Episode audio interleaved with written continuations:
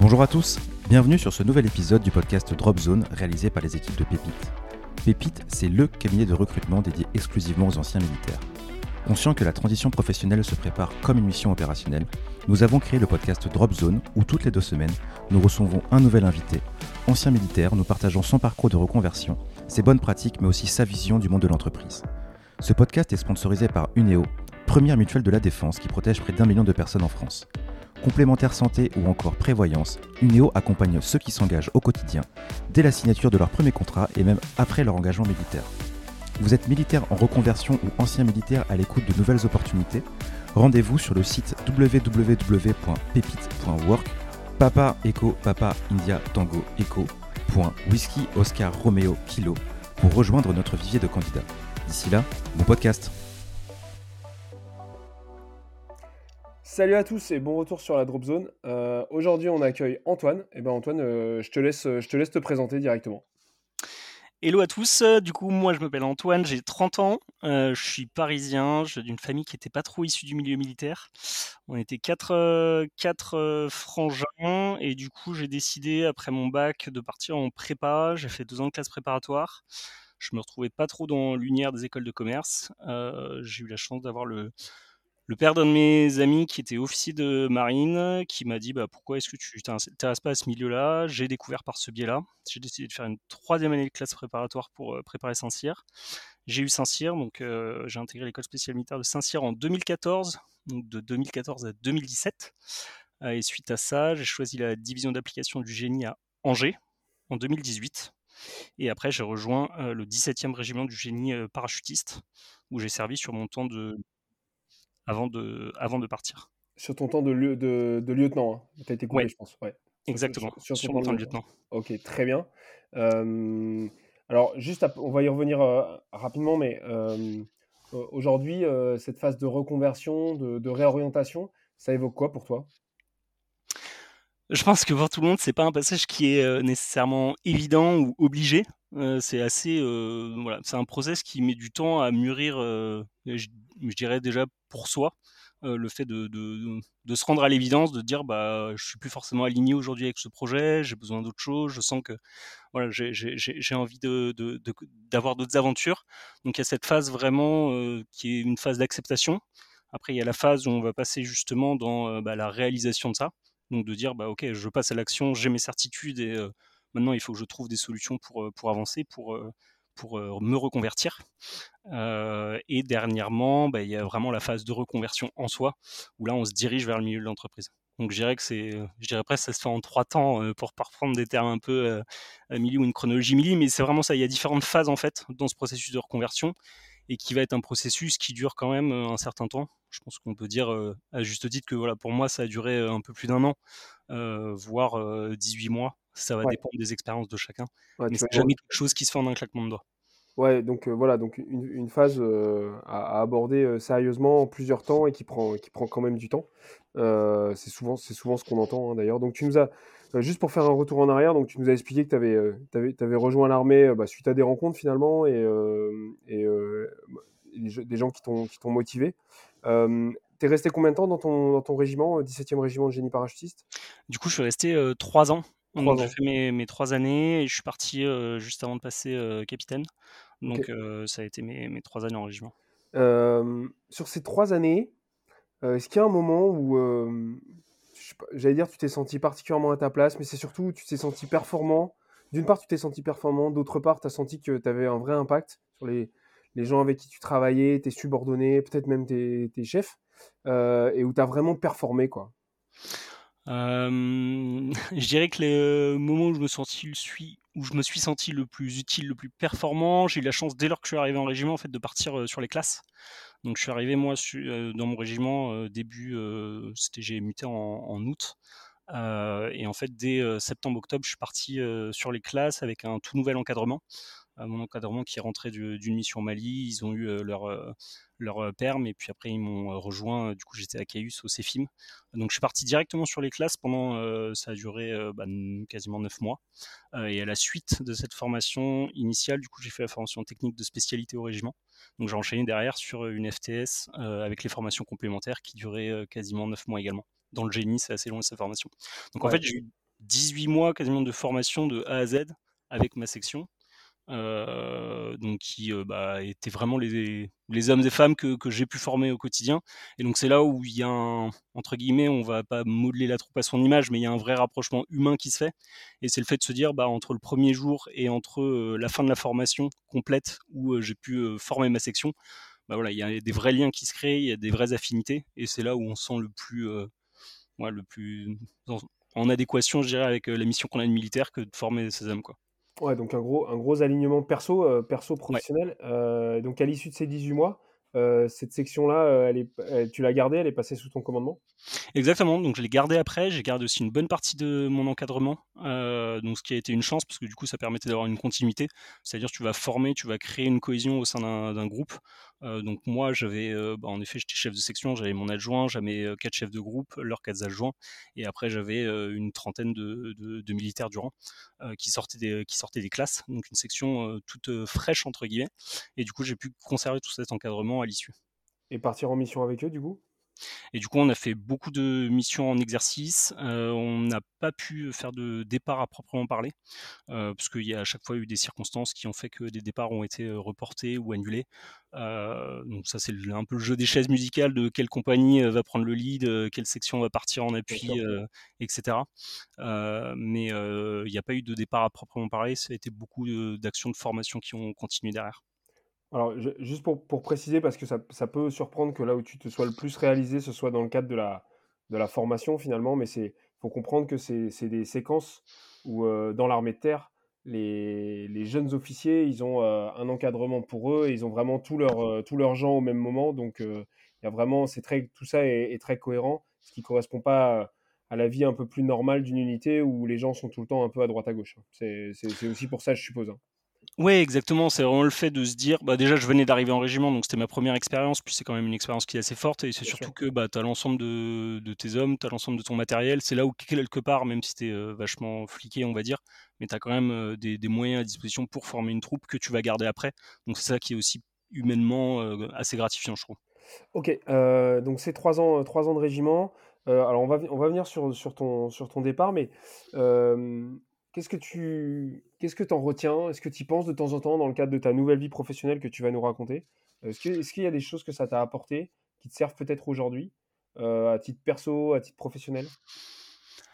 Est-ce que j'y pense? Oui, j'y pense encore assez souvent, euh, même très souvent, parce que c'est l'armée, que ce soit terre, air, marine, quelle que soit l'unité, mais ça reste un milieu qui est quand même à part, ça reste un milieu qui est assez exceptionnel.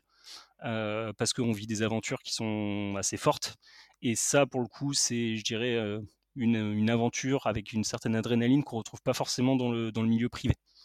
Donc en ça, l'armée, quelle que soit son expérience, quel que soit son grade, quel que soit ce qu'on a pu y faire et le temps qu'on y est resté, mais c'est vrai que ça marque, je pense que ça marque un homme, mais c'est une expérience qui profondément nous marque.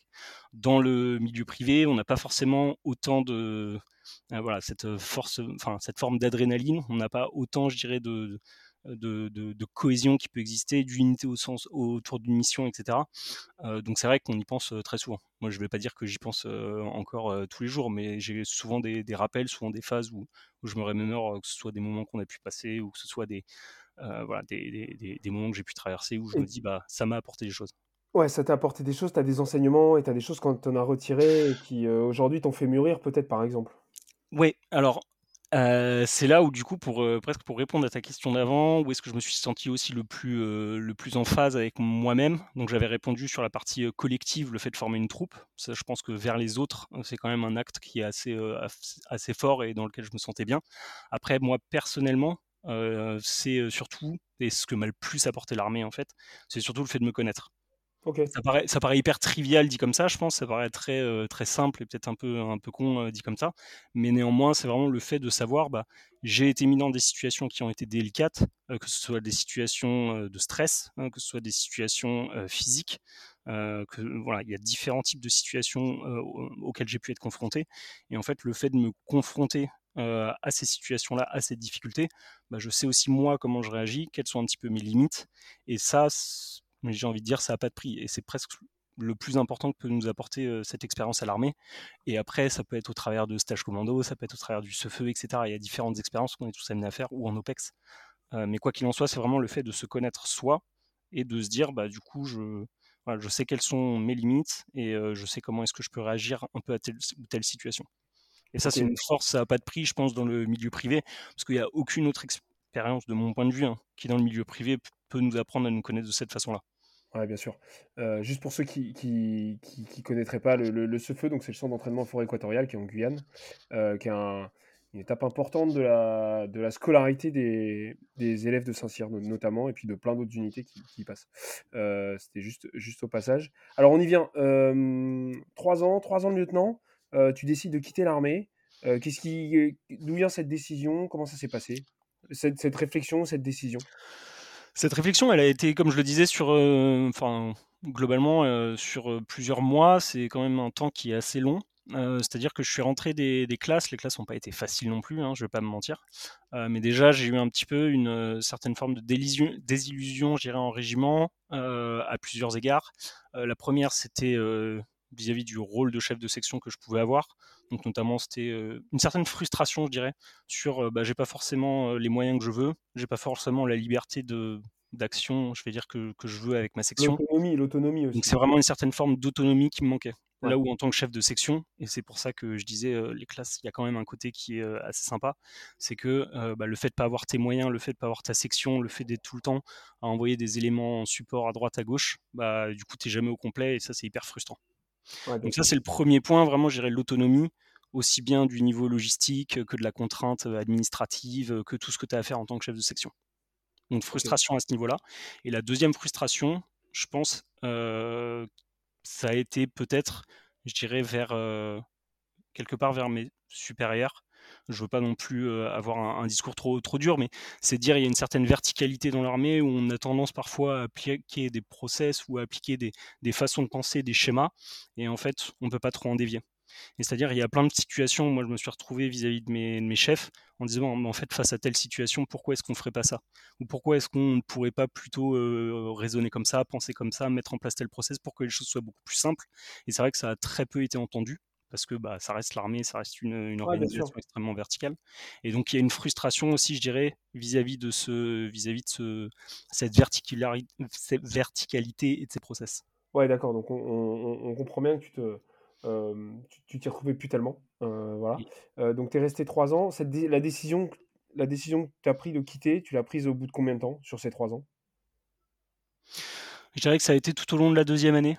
Donc ça a pris à peu près un an ça a été voilà, un nombre de petits, de petits événements qui se sont succédés, qui se sont accumulés, où chaque fois en fait tu as un peu des red flags en mode ah tiens c'est bizarre, là, je, là je me sens pas bien, tiens c'est bizarre, ce truc là ça me fait en fait vraiment chier, je sens que ça m'affecte énormément, cette décision je la comprends pas, et voilà, et en fait c'est tout un ensemble de choses. j'ai encore des, des événements en flash, mais tout un ensemble de choses qui vont s'accumuler. Et au bout d'un moment, tu comprends pas pourquoi mais tu as comme un déclic où en fait tu te dis bah ouais c'est presque une évidence en fait la réponse elle est là et juste il faut que je parte quoi. Et alors comment tu as enclenché ce la, réflexion on a bien compris hein, ça a été assez progressif un peu une accumulation. Par contre bah, comment t'es passé au concret? C'est-à-dire de se dire bon bah ça y est je me prépare je vais je vais partir quoi. Alors pour le coup, pour le coup, moi, ça a été assez radical, mais c'est-à-dire que je dirais le, cheminement que j'avais eu avant, justement, avec tous ces petits éléments qui s'étaient accumulés, euh, bah, il avait fait qu'à partir du moment où j'ai eu cette évidence de ok, bah, je dois y aller, euh, j'avais plus de questions à me poser en fait. Et je pense que c'est quelque chose d'assez euh, psychique, mais c'est-à-dire que autant on peut ne pas se rendre compte de plein, de plein de choses quand des événements vont s'accumuler, autant il y a un moment, on ne sait pas pourquoi, ça paraît comme une évidence où limite tu vas te lever et tu vas te dire ok, en fait j'ai la réponse, c'est ça et c'est pas autre chose. Et moi, ça a été un peu ça. Euh, ce déclencheur, je l'ai eu durant une mission euh, Sentinelle que j'ai faite quand j'étais à Vincennes. Et en fait, bah, le lendemain, mais déjà, moi-même, j'allais pas très bien à ce moment-là, parce qu'il faut se dire que pendant un an, tu te poses quand même beaucoup de questions, tu as un cheminement qui est long, tu te demandes comment tu vas être perçu par les autres, tu vas être jugé par qui, par ta famille, par tes proches, euh, par l'armée. Enfin, c'est hyper compliqué de passer par cette phase-là, tu te sens extrêmement seul. Mais dès lors que j'ai eu ce, point de rupture, bah, je me suis dit, ok, en fait, maintenant, j'ai plus le choix, faut y aller. J'en ai parlé à mon CDU le lendemain il était déjà un petit peu au courant parce que j'avais pu lui en toucher deux trois mots. Et après, ça a été CDU, chef de corps, euh, le chef de la BP. Et, euh, derrière, euh, voilà, le process s'est mis en place. Donc ça, ça c'est le process hiérarchique, je dirais. mais je suppose qu'en parallèle, tu as commencé à, bah, à dire, à demander ce que tu allais faire et, et à chercher peut-être déjà un job ou une formation? Alors moi, je m'y suis pas forcément pris, dans cet ordre-là. Mais encore une fois, c'est ça ça n'incombe vraiment que moi. C'est-à-dire, moi, c'était, je fais mon mon cheminement et j'ai la décision qui est prise de partir. Je vais partir de l'institution, et derrière, je sais que je vais avoir besoin d'un temps de réflexion. Et c'est en fait souvent et je vais faut faut que j'appuie sur ce point-là parce que c'est souvent ce que je vais conseiller quand on me demande de l'aide justement bah, vas-y, vas-y, vas-y, vas-y, c'est le moment d'en parler, vas-y, je pense que c'est un super point c'est qu'en fait, il faut imaginer que quand tu pars de l'institution militaire, pendant 3, 5, 8, 10, 15 ans, tu as toujours été drivé par un système, donc tu toujours été, on t'a toujours amené à, suivre des étapes, tu as toujours été sur des rails en fait, dans ta hiérarchie, dans ta carrière, sur tes stages, sur tes avancées, etc. Machin. Bon, tu fais le choix de partir de l'institution militaire, donc tu fais le choix de rompre quelque part avec ce système qui t'a quand même formaté pendant 3, 5, 8, 10, 15 ans selon ton expérience. Et donc ça suppose une phase d'acculturation, mais de se, voilà, de se déformater, de redevenir un petit peu soi, qui on est, qu'est-ce qu'on fait, qu'est-ce qu'on veut. Et ça, tu peux pas du jour au lendemain te dire, bah ok, je vais quitter l'armée et, et, je vais aller travailler en entreprise. C'est un choc qui est assez violent quand même, et ça suppose une phase du coup d'adaptation qui selon moi prend quand même quelques semaines, voire quelques mois. Et en fait, dans, ma, dans mon cheminement, moi, je me suis dit, bah, dès lors que je vais quitter l'institution, je vais me laisser du temps. Je ne vais pas forcément me dire, il faut que j'ai trouvé un emploi dans un mois, dans trois mois, dans six mois. Bon, j'imaginais quand même que j'allais en trouver un assez rapidement. Mais voilà, je me suis dit, si ça doit prendre jusqu'à peut-être un an, bah, en fait, j'aurais besoin de ce temps-là pour me poser les bonnes questions et derrière retrouver un emploi qui me convient. Alors, comment tu as, structuré cette réflexion? Tu as, fait un bilan de compétences? Tu as, rencontré des gens? Comment, comment tu t'y es pris? Alors du coup, en effet, je suis parti. Donc pendant, je dirais, euh, à partir du moment où j'ai quitté l'institution, pendant deux, un, deux, trois mois peut-être, euh, ça a été un petit peu le lâcher prise. Je décompresse et je justement, je, prends du temps juste pour euh, pour moi, sans envisager quoi que ce soit. À l'issue de ces trois mois, j'ai commencé à rentrer en contact. Je me suis dit, j'ai pas forcément beaucoup d'aide extérieure. Donc le meilleur moyen que je vais avoir, c'est vraiment de rentrer en contact avec plein d'anciens militaires que ce soit des officiers, que ce soit des sous-officiers, euh, qui soient encore en lien euh, avec l'armée, ou bien qu'ils aient complètement rompu, qu'ils soient dans des associations, dans des entreprises, dans des groupes du, CAC 40. Bref, vraiment aller cibler hyper large pour aller en fait envoyer un peu des, sondes et voir quels étaient les retours que tu pouvais en, avoir. Alors, tu as fait comment dans la pratique en fait Dans la pratique, Ouais, dans la pratique, j'ai euh, pris mon téléphone, je suis allé sur euh, LinkedIn, je me suis créé un profil LinkedIn, j'ai regardé quels étaient les. Tu peux regarder euh, bah, notamment par école, donc ça peut être en tapant par exemple qui a fait l'école de Saint-Mexan, qui a fait l'école de Saint-Cyr, qui a fait l'école navale, autre. Tu peux regarder comme ça qui sont les, profils de ces personnes-là, dans quelle entreprise ils travaillent, et juste tu leur envoies un message avec tes coordonnées bah, pour leur demander à avoir un, un bref échange parce que tu es dans un phénomène de reconversion, dans un processus de reconversion en général, tous ces gens, ils sont passés par là, donc ils sont hyper ouverts. C'est-à-dire que jamais ils vont ne pas te répondre ou te dire non, c'est hors de question. Ils vont dire bah et comme je le fais aujourd'hui, tu m'as sollicité, moi ça me paraît juste normal en fait de, répondre et si ça peut aider, bah, je tends la main et avec, avec grand plaisir. Donc j'ai fait vraiment cette démarche sur LinkedIn, je cherche par école, je vois les personnes, je vais les contacter. Et en fait, comme ça, j'ai fait 20, 30 entretiens, je dirais, où j'avais vraiment. Ça, c'est important. Hein, on parle de 30 entretiens, donc c'est quand même. c'est pas 5, quoi. Faut, faut, faut, faut, en faire beaucoup, quoi. Hein. Ouais, faut en faire beaucoup parce qu'en fait, tu vas rencontrer une personne qui va être dans un grand groupe, tu vas rencontrer une personne qui a créé son entreprise, tu vas rencontrer une personne qui a souhaité garder un lien avec le militaire, une qui a complètement souhaité en partir. Et donc, c'est ça qui te permet, toi, derrière, de repositionner un peu ta personne dans tous ces possibles. Et ça, cette, cette phase a duré combien de temps à peu près? Et cette phase, ça a duré, je pense que j'en ai eu pour plusieurs mois. J'en ai eu pour un ou deux mois où j'ai fait ces entretiens. Donc là, j'étais déjà parti de, l'armée depuis, ça faisait cinq, mois que j'étais parti. Et donc c'est suite à ça où je me suis dit, ok, je sais en fait vers quoi j'ai envie moi de me tourner. Ok, ça t'a, permis de t'orienter, si je puis dire. Ouais, exactement, de m'orienter. Parce que je dis souvent aux personnes qui me, qui, me, bah, qui me posent des questions, je dis souvent, en fait, tu ne quittes pas l'armée pour te retrouver forcément à l'armée, mais avec un, comment dire, un costume plutôt qu'un tri. C'est-à-dire, tu n'as pas forcément envie de quitter l'armée pour effectuer peu ou prou le même emploi, mais juste dans un cadre différent. Peut-être que tu as envie de complètement autre chose. Peut-être que tu as envie de créer ton entreprise, peut-être que tu as envie d'aller en start-up, peut-être que tu as envie de faire du design, de l'art, j'en sais rien. Il y a plein de choses qui sont possibles. Mais du coup, faut pas te borner à te dire bah, je vais aller dans une société militaire privée parce que j'étais militaire et donc c'est une évidence. Ouais, il y a, d'autres choses. On peut, faire, on peut faire pas mal d'autres choses, effectivement. complètement. bon, là, je, tire un peu le trait, mais en gros, tu peux vraiment faire plein de choses. Donc, il faut te poser la question. Et, donc, euh, euh, cette réflexion a débouché euh, sur quoi, du coup? Donc ça a débouché, donc j'étais parti de l'institution depuis six mois, je pense. Ça a débouché sur j'ai refait une formation à ce moment-là. Donc après m'être dit, ok, en fait, moi ma les conclusions que j'avais tirées de tous ces entretiens, c'est bah, j'ai envie de travailler plutôt dans une plus petite structure, donc pour avoir en fait mon autonomie qui m'avait frustré de par mon expérience par le passé, et pour avoir un management et une, une verticalité qui soit beaucoup moins fort donc avoir beaucoup plus de, liberté et d'autonomie dans ce que je voulais. Donc moi, c'était vraiment une plus petite structure, mes critères. Et deuxièmement, c'était bah, me rapprocher de Paris parce que j'étais parisien. Donc ma conclusion, c'était j'ai envie de travailler dans une startup. Et derrière, quelles sont les compétences que j'avais acquises, que je peux valoriser dans le milieu de l'entreprise? Et là, ça a été bah, des compétences essentiellement relationnelles. Et du coup, ça a été de me tourner dans un métier plutôt relationnel. Et du coup, j'en suis devenu à être commercial, sales.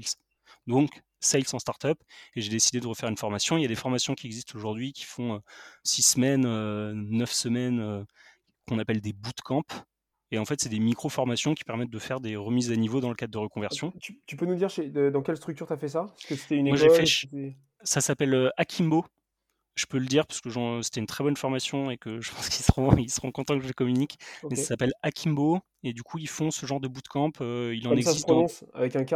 Ouais, avec un cas, exactement. Avec un cas, ok. Euh, donc euh, six semaines? Moi, ça a été un peu plus long. Le format était un peu plus long. C'était pendant deux mois à l'époque. Mais il me semble qu'aujourd'hui, ça a été un peu raccourci. Et du coup, ça m'a permis d'avoir cette euh, formation en deux mois sur bah, les sales, donc les commerciaux, en startup. Ok, qui a un type de vente particulier. Ouais. Qui a un type de vente particulier, donc dans une entreprise particulière. Et du coup, ça m'a permis derrière bah, de rechercher un emploi, dans le secteur que je voulais, en ayant une expérience à l'armée que j'allais valoriser, mais surtout en étant aussi à jour et un peu crédible, parce que j'avais fait une expérience assez récente de formation euh, sur cet univers. Juste pour, pour finir, parce qu'il y a sans doute des gens que ça peut intéresser, Akimbo, c'est à Paris? Oui, tout à fait. À Paris. Et euh, hors d'idée, cette formation-là, elle t'a coûté combien? Euh, moi, à l'époque, c'était une formation qui était payante. Aujourd'hui, c'est des formations, il y a plein de formations qu'il est possible de faire via. Euh, alors, ça peut être soit financé par des CPF, soit je pense que via l'armée, il y a possibilité également d'avoir des, formations euh, qui, sont, qui, sont, qui sont payées. moi, à l'époque, c'était une formation qui m'a coûté 3000 euros, si je ne me trompe pas. donc ça reste une somme, mais en fait, je dirais, faut pas le voir comme une dépense, c'est plus un investissement. C'est-à-dire si vraiment tu as envie de quitter l'institution et que tu es convaincu que c'est vers ces métiers-là et vers ces entreprises que tu as envie d'aller, bah, tu ne peux pas prétendre, enfin, être candidat demain si tu n'as aucun bagage dans ce secteur-là. quoi. Quand bien même tu as fait l'armée, quand bien même tu as fait les commandos, ce que tu veux, tu ne peux pas en fait. Ouais, alors je pense que c'est un bon point, et notamment sur le, côté investissement, pour, les, gens qui, qui, préparent leur départ de l'institution. Bah, la dernière, la dernière OPEX, elle peut, c'est bien de ne pas acheter une nouvelle voiture et elle peut servir à, elle peut servir à, financer, à financer une formation. C'est quelque chose qu'il faut avoir en tête aussi parce que tout a un prix. Hein. Et si ça n'a pas de prix, si c'est gratuit, c'est que c'est un peu suspect. Donc, euh, et, et, après, de plus en plus aussi de, de formations pour compléter sont aujourd'hui financées par les entreprises. C'est-à-dire, tu peux trouver une entreprise qui va financer ta formation. Et ça, c'est des parcours qui, notamment dans, les, dans le cadre de militaire, je pense, sont hyper intéressants. Euh, parce que dès lors que tu vas trouver ton employeur de demain, qui va te recruter notamment pour, les, enfin, pour le profil que tu as et l'expérience que tu as, il va pouvoir lui te payer des formations, que ce soit à Kimbo, mais que ce soit plein d'autres formations qui vont exister dans différents secteurs. Ok, très bien. Euh, sortie, de, sortie de cette formation, euh, tu, cherches un, tu cherches un job, du coup Ouais, exactement. Ça dure combien de temps cette recherche? Ça a été assez vite pour le coup, ça a duré deux mois, deux, trois mois. Ok, et donc? Alors j'aurais pu trouver beaucoup plus rapidement. Euh, j'aurais pu trouver en effet euh, dès la fin de la formation, mais encore une fois, je voulais pas me précipiter. Moi, je savais précisément ce que je voulais euh, parce que j'avais justement fait ma phase de recherche avant. Donc en fait, je voulais pas venir le premier emploi qui allait arriver. moi, je cherchais précisément dans une start-up donc à Paris qui était entre 150 et 200 salariés et je cherchais dans le secteur de la cybersécurité. Ok, très bien. Donc tu es parti dans le, dans le secteur de la cyber. Ouais ton métier, donc, c'était d'être commercial, sales, comme, comme, comme, on dit aussi. alors, tes clients, c'était qui? Mes clients, c'était essentiellement des grands groupes. Donc des grands groupes type du CAC 40, on va dire tous les grands comptes, donc vraiment des entreprises de plus de 1000 salariés qui, avaient, bah, qui avaient beaucoup de, systèmes informatiques, de fichiers partagés. Et du coup, moi, ce que je faisais dans mon, ancien, mon ancienne entreprise, c'est qu'on allait justement regarder quels étaient tous les documents qu'ils avaient en open source et on allait regarder s'il n'y avait pas des fuites de données au sein de ces documents, donc des documents critiques euh, que ce soit euh, des bilans d'entreprise, euh, des plans d'entreprise stratégiques, etc., qui soient, entre guillemets, laissés à l'air libre et accessibles à tout le monde sur Internet. Bien sûr, ok. on, va passer assez vite sur cette expérience, parce qu'on comprend que tu as, changé depuis. Tu es resté combien de temps dans cette boîte? Je suis resté un an dans cette entreprise, et je pense ce qui est... Ce qui est finalement assez court Ouais, ce qui est assez court, mais en fait, rétrospectivement, aujourd'hui, je me dis que c'était, je dirais pas un tremplin, mais tu vois, c'est toujours pareil dans le sens une reconversion, c'est un cheminement qui se fait sur le long terme. Du jour au lendemain, tu vas pas te dire, ok, ben en fait, j'ai trouvé la boîte parfaite, le poste parfait, le salaire parfait, l'équilibre parfait, je claque des doigts et j'y suis. Non, c'est pas comme ça. C'est en fait, tu vas te poser des questions, tu vas avancer. Et en fait, moi, je me dis, cette première expérience dans la, dans, dans l'entreprise, ça avait vraiment pour but d'être mon premier tremplin. C'est-à-dire, ok, genre, j'ai mis les pieds dans le milieu de l'entreprise, j'ai eu un CDI sur LinkedIn, dans mon réseau, je suis dans l'entreprise, c'est bon, je, suis dans l'entreprise.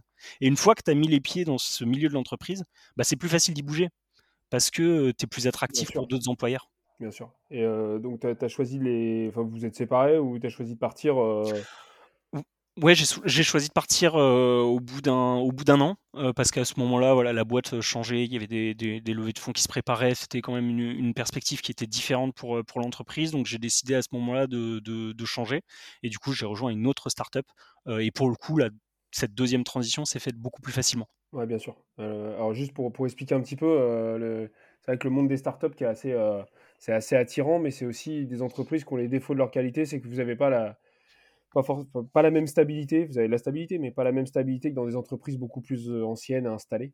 Euh, ce qui fait qu'il peut y avoir des, il peut y avoir des mouvements, c'est un peu ce que tu nous expliques hein, quand ils recherchent des sous. Euh, et donc là, aujourd'hui, alors parle-nous un peu de ton, ton quotidien là, une semaine de, une semaine d'Antoine, ça, ça, se passe comment là? Qu'est-ce que tu vends? Comment ça se passe?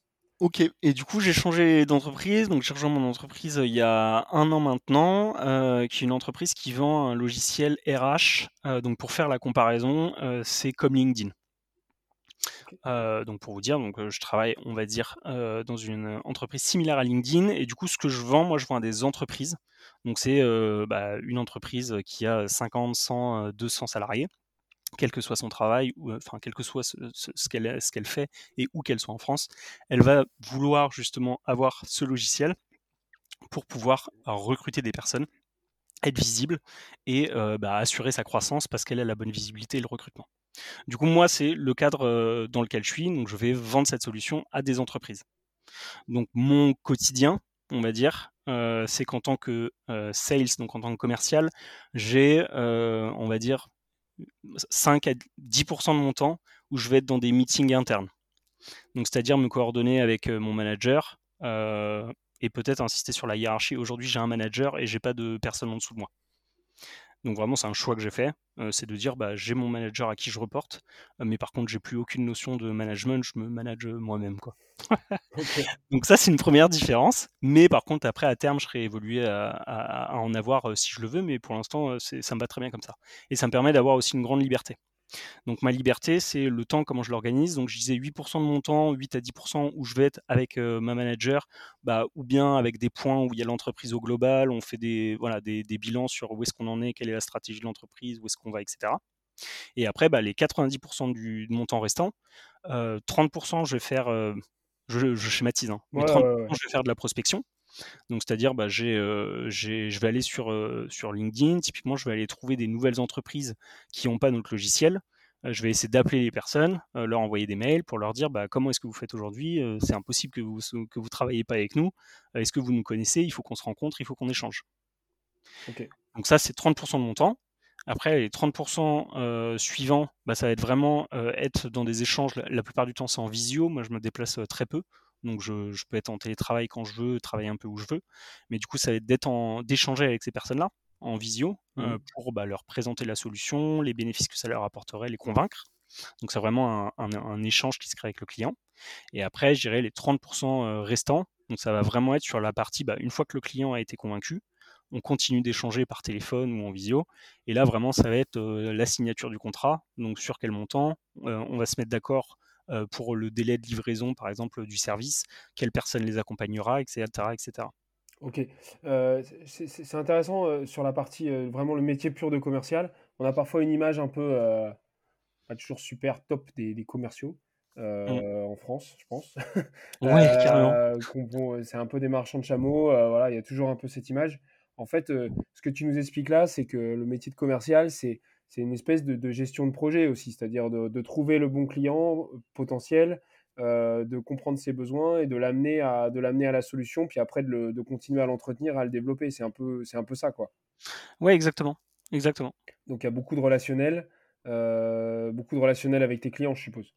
Donc il y a beaucoup de relationnels. Après, moi, je suis dans un cycle de vente, donc en fait, c'est la durée de ta vente. En gros, moi, ça va assez vite, c'est entre un et deux mois. Donc un client, je vais le, voir, le échanger avec lui en général pendant un à deux mois avant que la vente soit faite et que là, je fasse la passation du client à quelqu'un d'autre dans mon entreprise. Et moi, comme ça, je vais recommencer bah, à aller chercher de nouveaux clients, etc., etc. Ok, très bien. vas-y, vas-y, si tu as quelque chose à ajouter, vas-y. Non, et du coup, c'est vrai que c'est pour dire le, parallèle avec, euh, avec l'armée. Donc, euh, pour moi, ce qui est important et ce que je dis souvent, c'est qu'en fait, tout est possible. C'est-à-dire, moi, je suis passé d'un cadre où j'étais euh, officier saint-cyrien dans l'armée de terre, dans un régiment parachutiste. et trois ans plus tard, donc ça a pris du temps, mais trois ans plus tard, je suis sales en startup et je vends du SaaS, mmh. donc un, logiciel. Donc voilà, c'est possible, mais il faut se poser les bonnes questions, il faut prendre le temps de la réflexion pour pas pour aller vraiment là où on doit être, je dirais. Ouais, bien sûr. mais justement, c'est peut-être ma dernière question d'ailleurs. Si, si tu pouvais dire quelque chose à, par exemple, un, sous-officier qui est un peu au moment des choix, c'est-à-dire soit il va démarrer son bestat, soit, soit il va partir, il se pose des grosses questions, un peu la phase que tu nous as expliquée, qui est une phase difficile parce qu'on ne sait pas comment on va être reçu, on va être peut-être jugé par ses camarades, par ses proches, voilà tu es passé par là, on comprend que ça n'a pas toujours été hyper sympa, et tu en parles bien. qu'est-ce, que, qu'est-ce que tu dirais à cette personne? Qu'est-ce que tu dirais? Si tu avais un conseil à lui donner? et bah c'est pareil, ça c'est le, je pense le plus grand apprentissage que j'ai, pu avoir, mais c'est qu'en fait, enfin la réponse elle sera écrite nulle part. C'est, c'est trivial ce que je veux dire, mais la réponse elle sera écrite nulle part. Et du coup moi c'est ce que, enfin c'est ce que j'appelle l'intuition, mais c'est en fait il y a il y a quelque chose en vous qui, qui, tu vois, qui te dit genre, bah, en fait, ouais, il faut que tu y ailles, il faut que tu franchisses le pas, il faut que, il faut que tu y ailles. Et tu sais pas l'expliquer, c'est pas du tout rationnel. Parce que, en fait, tout te pousse à ne pas le faire. Tu as ton confort dans l'armée, tu as ta carrière dans l'armée, tu as ton salaire dans l'armée, tu as, ta retraite dans l'armée. Donc, il n'y a rien qui te pousse à faire, à franchir le pas, à franchir la porte, pour, euh, pour reprendre l'image. Mais en fait, c'est au fond de toi, il y a un truc où de mois en mois, enfin de semaine en semaine, de mois en mois, d'année en année, tu te poses ces questions, tu, ça, te trotte en tête. Et voilà, ce, truc-là, ça va, ça va germer, ça va grossir petit à petit. Et au bout d'un moment, tu auras peut-être pas une évidence, mais cette intuition que, ok, en fait, il faut que j'y aille. Parce que si je vais pas, je vais le regretter, tu vois. Et c'est un truc que tu as vraiment en toi qui est pas du tout rationnel. C'est l'intuition, mais je pense que c'est hyper fort. Et il faut vachement s'écouter, du coup. Et ce qu'on comprend, c'est que ça prend du temps, quoi.